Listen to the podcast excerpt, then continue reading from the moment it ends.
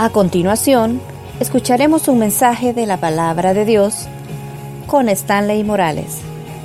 Prepare su corazón. Comenzamos.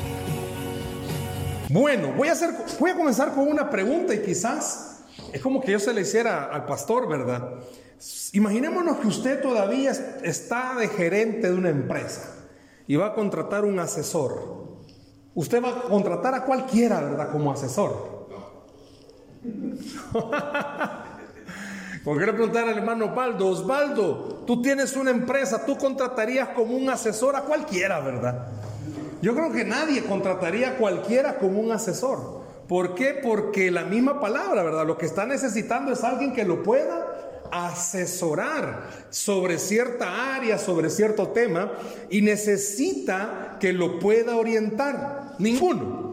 Yo por lo menos me aseguraría que fuera alguien que tenga experiencia, que fuera alguien que no solo el papel lo diga, por ahí dicen que el papel aguanta con todo, sino que en la práctica me pueda demostrar que lo que está diciendo, la experiencia se lo respalda. Una de las cosas que nosotros necesitamos en la vida cristiana es recordar esto, que lo que yo digo mis acciones tienen que respaldarlo. No solamente decirlo, ¿verdad? Sino que de verdad mis acciones tienen que, que respaldarlo. Y un experto como el apóstol Pablo en ciertos temas. A mí me encanta cuando en el Instituto Bíblico enseño alguna materia y tiene que ver sobre la vida de Pablo. A mí me encanta desmenuzar a Pablo. ¿Por qué? Porque Pablo es el típico creyente que nadie le creía al principio que de verdad se había convertido. Típico cristiano a que nadie le creía por su testimonio, por lo que él era antes. Es muy difícil cuando uno ha tenido una mala vida, llamémosle así, fuera del Señor, que de la noche a la mañana la gente le pueda creer a uno que de verdad ha cambiado. Bueno, veo jóvenes y es como los papás a veces no creen que han cambiado, que de verdad buscan al Señor de corazón, sino que, ay, voy a ver por qué vas a la iglesia. Ay, voy a ver qué onda, ahí me va, vos por no estar en la casa aburrido. Pero a veces cuesta que la gente le pueda creer a uno. Uno ha tomado malas decisiones y uno dice, no, no, no, pastor, yo ya aprendí de esta mala decisión, mm, dice uno hasta no ver, no creer, porque las, hay un dicho también que dice, ¿verdad? Tus hechos no me dejan escuchar tus palabras. Pero alguien que me encanta, repito, hablar es del apóstol Pablo, porque puedo hablar varios temas de él y quiero llevarle a una porción de la Biblia que nos habla específicamente de una cosa en la que el apóstol Pablo era experto, antes de llevarlo a la cita. Estamos en épocas, por esto de la pandemia, que ha venido a aumentar algo en las personas. No sé de los que estamos aquí, de los que están escuchando, cuántos pudieran decir, yo me identifico con esto. Pero estos días hay algo que ha aumentado en nosotros y es la ansiedad. No sé en cuántos ha aumentado la ansiedad. Y si sabemos a qué se refiere con esto de ansiedad, había un corito antiguo, ¿no? Usted se recuerda, que decía ansiedad, de tener, no, era, no era corito, así era una canción, ah, bien se acuerda, y la hermana también,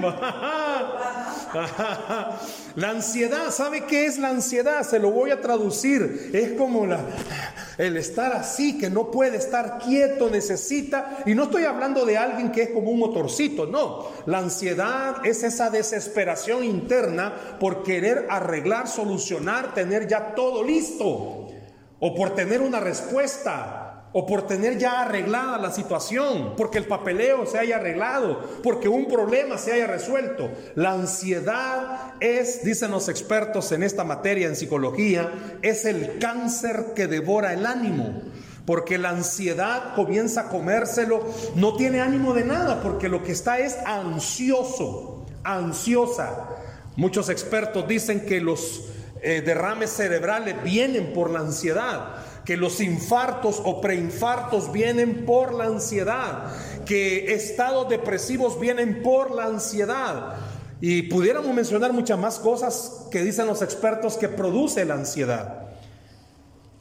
Pero si hay ansiedad, significa que también Dios habló sobre ese tema y hay una enseñanza que usó Dios a Pablo para decirnos cómo tratar con la ansiedad. Y de eso quiero hablar esta noche, cómo ser libres de la ansiedad, cómo ser libres de la ansiedad. Hay gente que no duerme, hay gente que no come o come de más.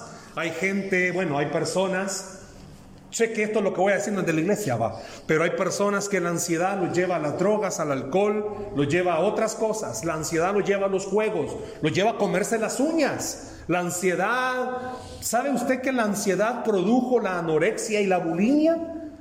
La ansiedad ha producido diabetes nerviosa. Este volado como que consulta hoy, va. Pero la ansiedad ha producido muchas cosas. Pero la Biblia habla de esto. Y la Biblia enseña cómo podemos ser libres de la ansiedad. Y el mejor que nos puede hablar de esto es el apóstol Pablo. Fíjese lo que estoy diciendo. El mejor que puede enseñarnos cómo ser libres de la ansiedad es el apóstol Pablo. ¿Por qué? Porque vamos a leer la carta a los filipenses. Si son nuevos. Filipenses Vamos a leer Filipenses capítulo 4. Filipenses capítulo 4. Vamos a leer dos versículos. Filipenses capítulo 4, versículos 6 y 7. ¿Cómo ser libres de la ansiedad? ¿Cómo ser libres de la ansiedad? Filipenses capítulo 4, versos 6 y verso 7. Mire si el que está a la par suya no anda Biblia, ya vi. Compártala por favor. Filipenses capítulo 4, verso 6 y verso 7. ¿Lo tenemos? Ok, Filipenses. Eh, váyase allá después de Romanos.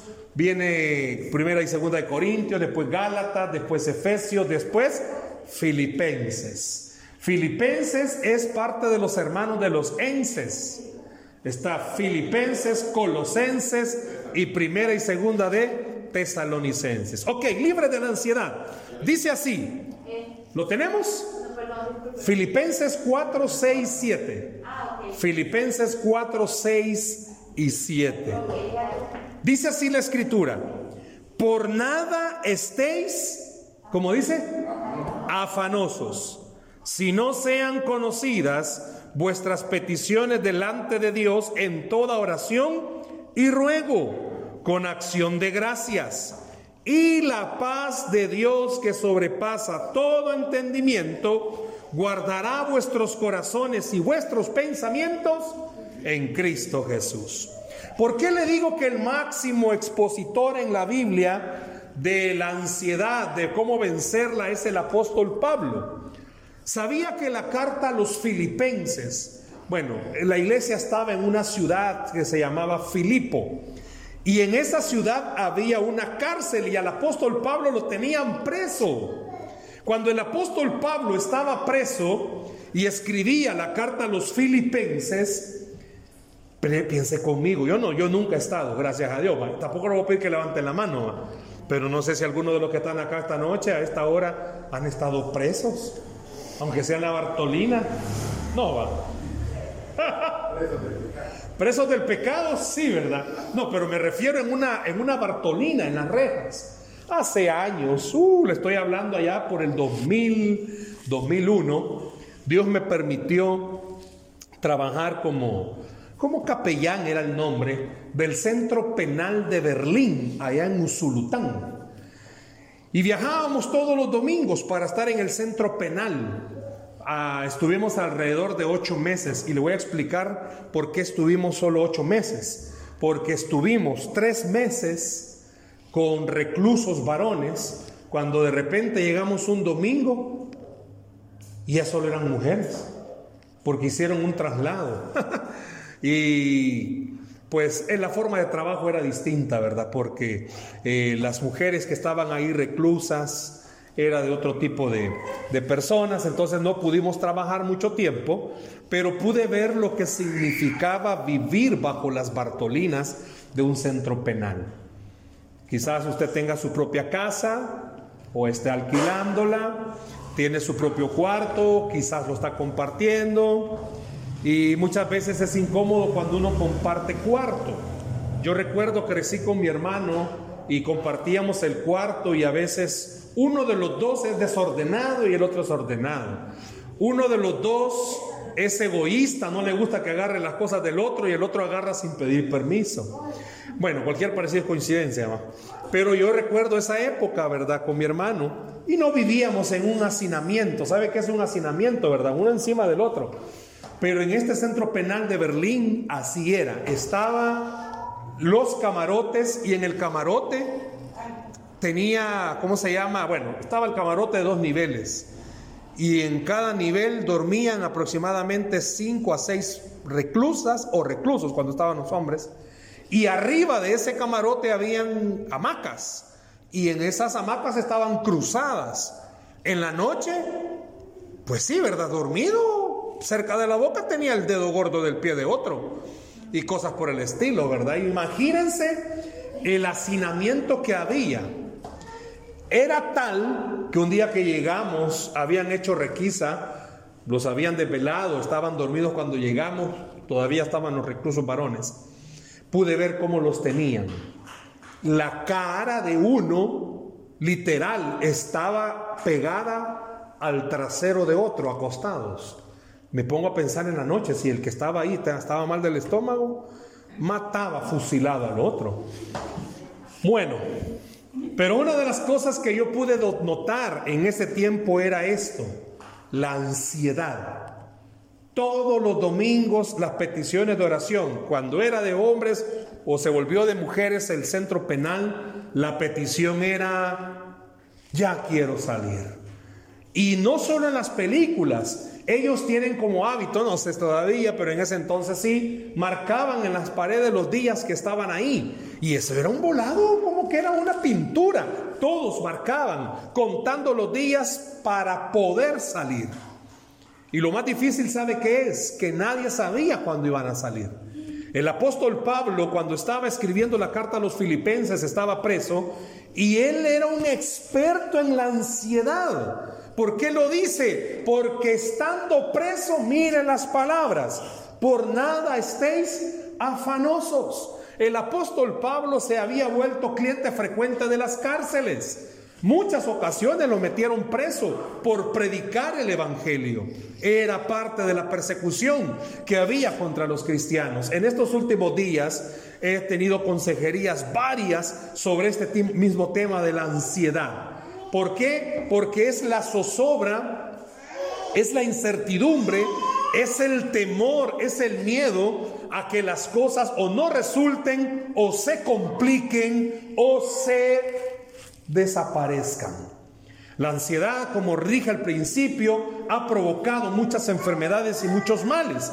Pero el apóstol Pablo en esta carta a los filipenses está dando ciertas claves que esta noche quiero compartírselas para poder ser libre de la ansiedad. Si usted observa, por favor, el apóstol Pablo de primas a primera en el versículo 6 dice, por nada estéis esa palabra afanoso viene de afanarse y la palabra afanarse viene de afán y el afán es sinónimo de ansiedad. Y el apóstol dice, por nada estéis ansiosos. Vaya, si se lo quiere ver en otra versión, por nada estéis ansiosos.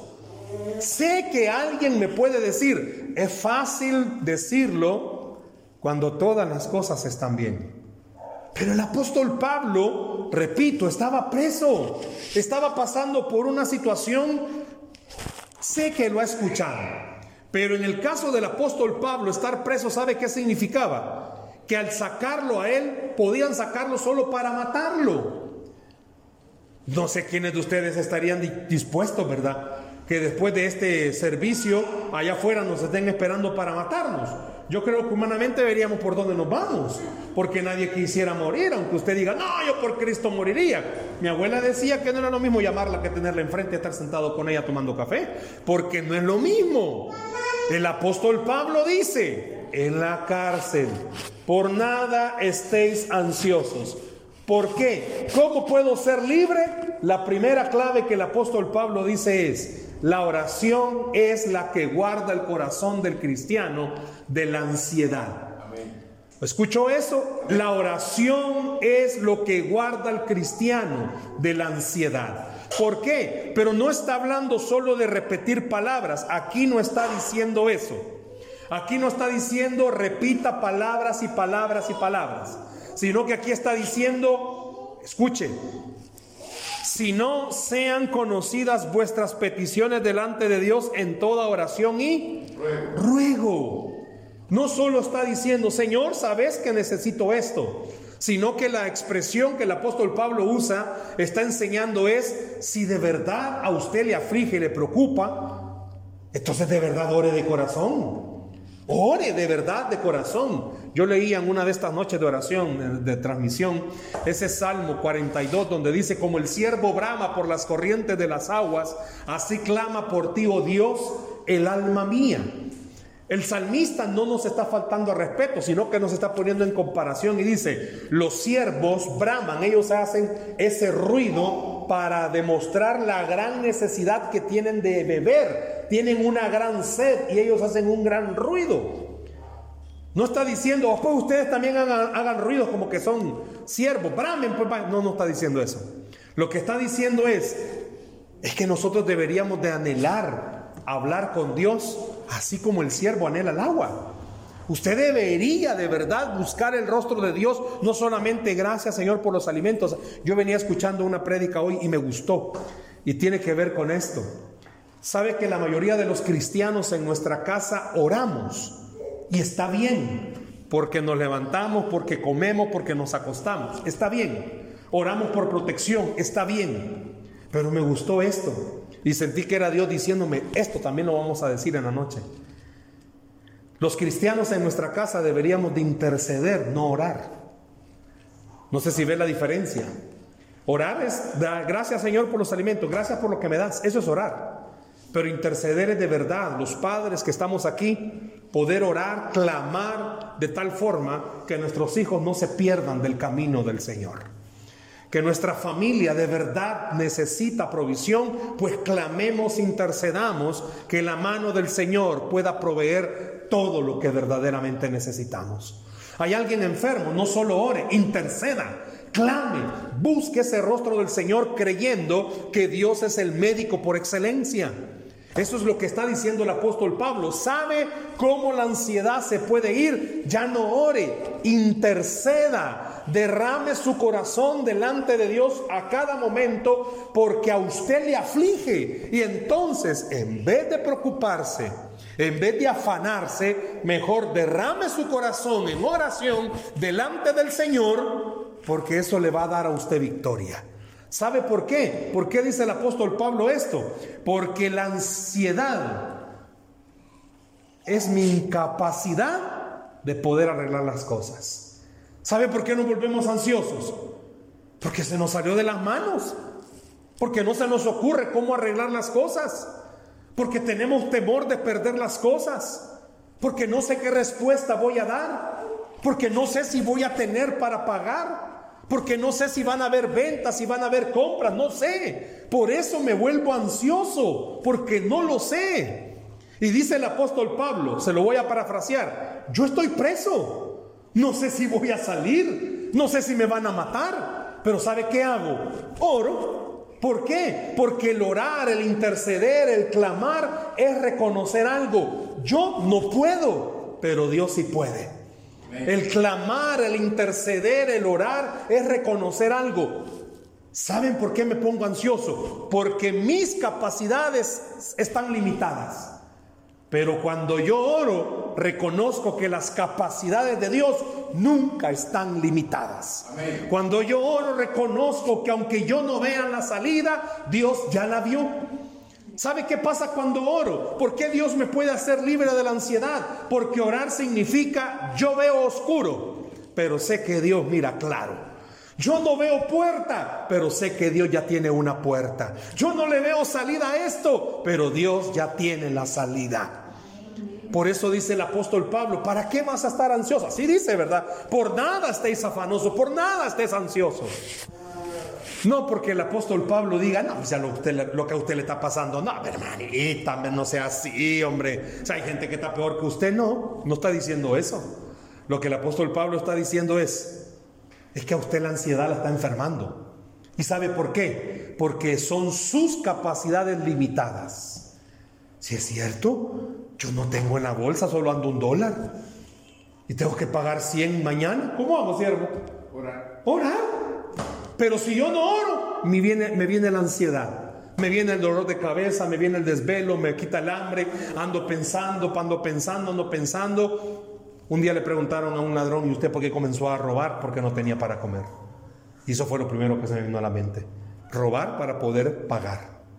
Y la verdad que muchas personas saben que toman malas decisiones por la ansiedad. Muchas personas se quitaron la vida, ¿sabe por qué? Por la ansiedad.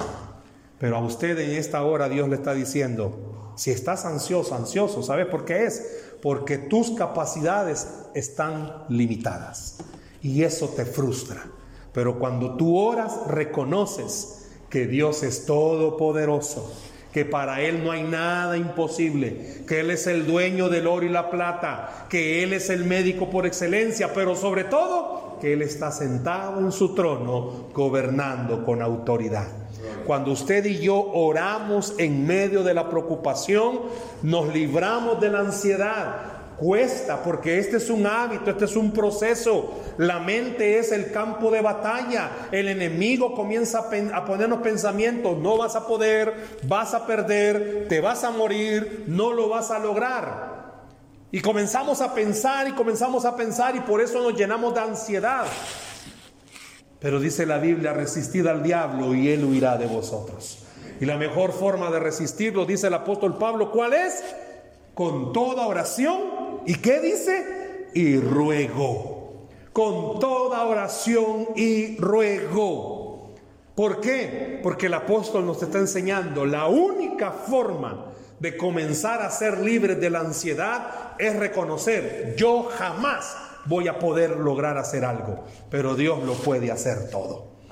El primer paso para ser libres de la ansiedad es reconocer esa deuda es impagable, pero Dios es un Dios de milagros.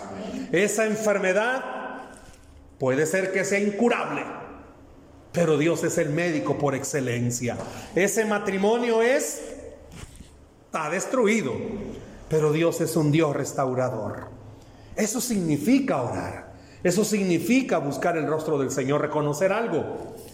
No me sale trabajo, pero Él es el dueño de todo. Orar, creer que Él lo puede hacer. ¿Cuántas veces Dios le ha proveído financieramente a alguien? Muchas veces.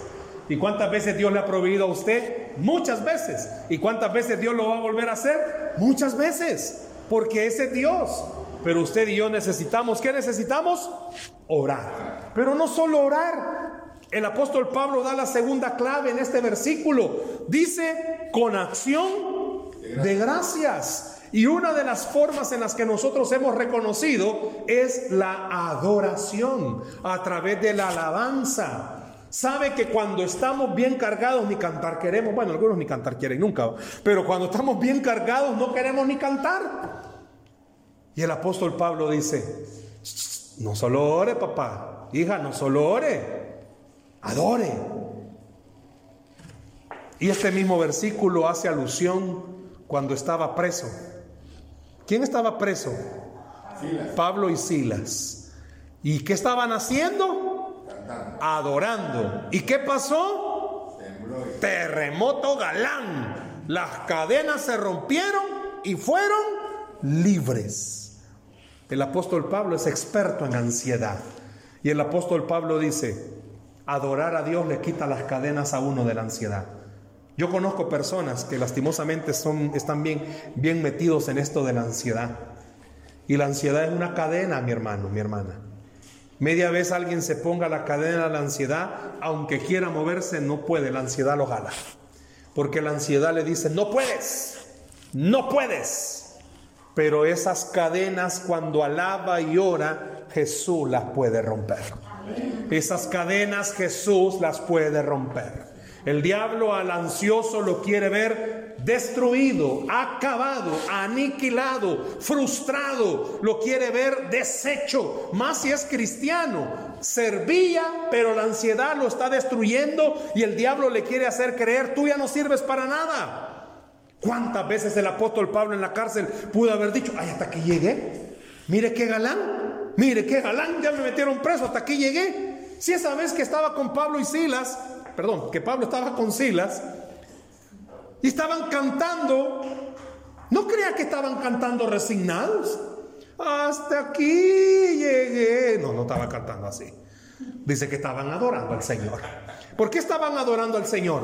Porque Pablo sabía algo, lo habían escuchado del Antiguo Testamento de los Hebreos, cuando Daniel y sus amigos Adrán, Mesad y Abednego habían pasado por cosas similares. Era algo que Pablo lo sabía. Y Pablo había entendido algo, escuche bien, y esto es bueno para salir de la ansiedad. Pablo lo había escuchado también de la historia de Job. Para salir de la ansiedad, el adorar, el exaltar al Señor es una buena clave. ¿Por qué? Porque el adorar me hace recordar algo. Yo no puedo, pero Él sí puede.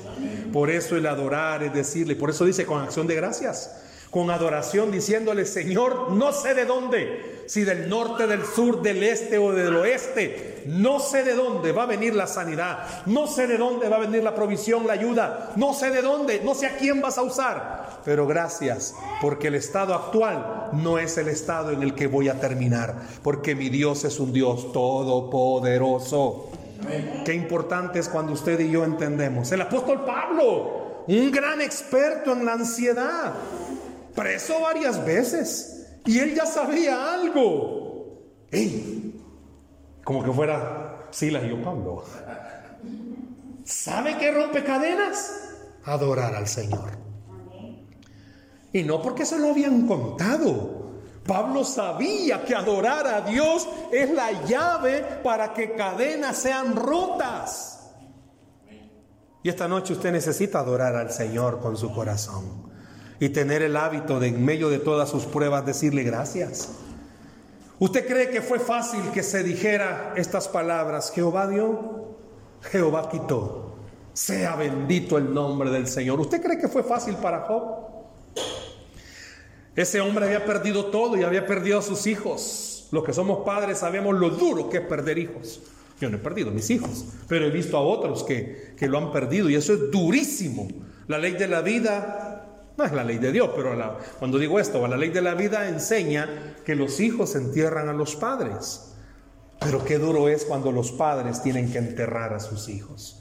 He tenido la oportunidad de estar en, en varios sepelios y qué duro, qué desgarrador es eso. Pero Job dice, Jehová dio, Jehová quitó, porque no amaba a sus hijos, no. Porque él sabía algo, sabe qué significa adorar significa reconocer no te has equivocado. ¿Me escuchó? Adorar es decirle a Dios no te has equivocado. Si Dios ha permitido que esa pedrada le caiga a usted, es porque tiene un propósito. Ya lo he contado varias veces. Iba David con su ejército y estaba allá arriba, encaramado en algún lugar, estaba un hombrecito llamado Simei y comenzó a tirarle piedras y el general le dijo a David, oh rey, da la orden y lo mato. ¿Y sabe qué dijo David? No, déjalo porque Dios le ha dado permiso de hacerlo. Quiere decir que hay cosas que a usted y a mí nos están pasando. Bueno, no hay cosas, todo lo que nos está pasando, Dios le ha dado permiso que pasen. Y adorar, ¿sabe qué significa? Reconocer que Él no se ha equivocado y lo que yo veo malo en el Señor siempre es bendición. Que lo que yo veo duro en el Señor siempre es bueno. Esa experiencia negativa que a usted le tocó pasar, ah, no fue buena. Pero si venía de parte de Dios, significa que es una prueba de bendición. ¿Por qué le digo que el apóstol Pablo era experto en la ansiedad? Porque primero dice, ore, adore, ¿Y sabe qué pasa cuando ora y adora? Mire el versículo 7. Y la paz de Dios, que sobrepasa todo entendimiento, guardará vuestros corazones y vuestros pensamientos. Cambia totalmente la perspectiva. Porque el apóstol Pablo dice, ¿sabe qué, la, es lo que no tienen? ¿Qué es lo que carecen las personas ansiosas? ¿Qué es lo que carecen? Paz. No pueden dormir, no pueden tomar decisiones sabias, no pueden estar quietos.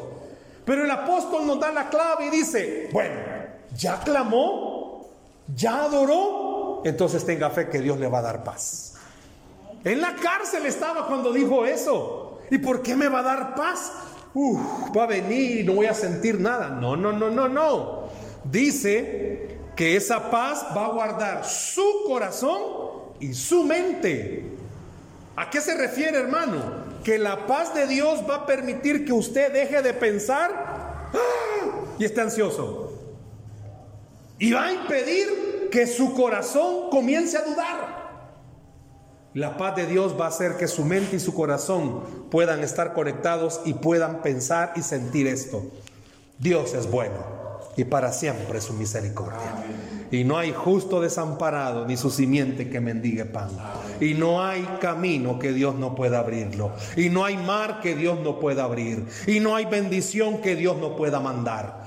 El pueblo nunca, nunca vio maná y Dios mandó, y Dios mandó maná. El pueblo nunca había visto que codornices llegaran y codornices llegaron. Elías, gran siervo, gran amigo de Dios que fue arrebatado, nunca había visto que animales le llevaran comida a alguien. Y Dios usó cuervos para que lo alimentaran. ¿Por qué? A mí me encanta esta frase y suelo terminar las prédicas con ella. Es que al que cree, todo le es posible. Pero eso solo puede pasar cuando su corazón está libre de ansiedad y su mente y su corazón son guardados por el Señor, con la paz que sobrepasa todo entendimiento. Yo no sé qué es lo que le tiene o la tiene ansioso o ansiosa, pero sea lo que sea, agarre esta clave. ¿Cómo ser libres? Clamar, interceder, pero también adorar, dar gracias. Si hacemos estas dos cosas, Dios derramará paz sobre nuestro corazón, guardará nuestros corazones y nuestras mentes y podremos entender algo, que Dios es bueno y para siempre su misericordia. Dice la Biblia que al que cree, todo le es posible. Denle un aplauso al Señor, por favor, en esta noche.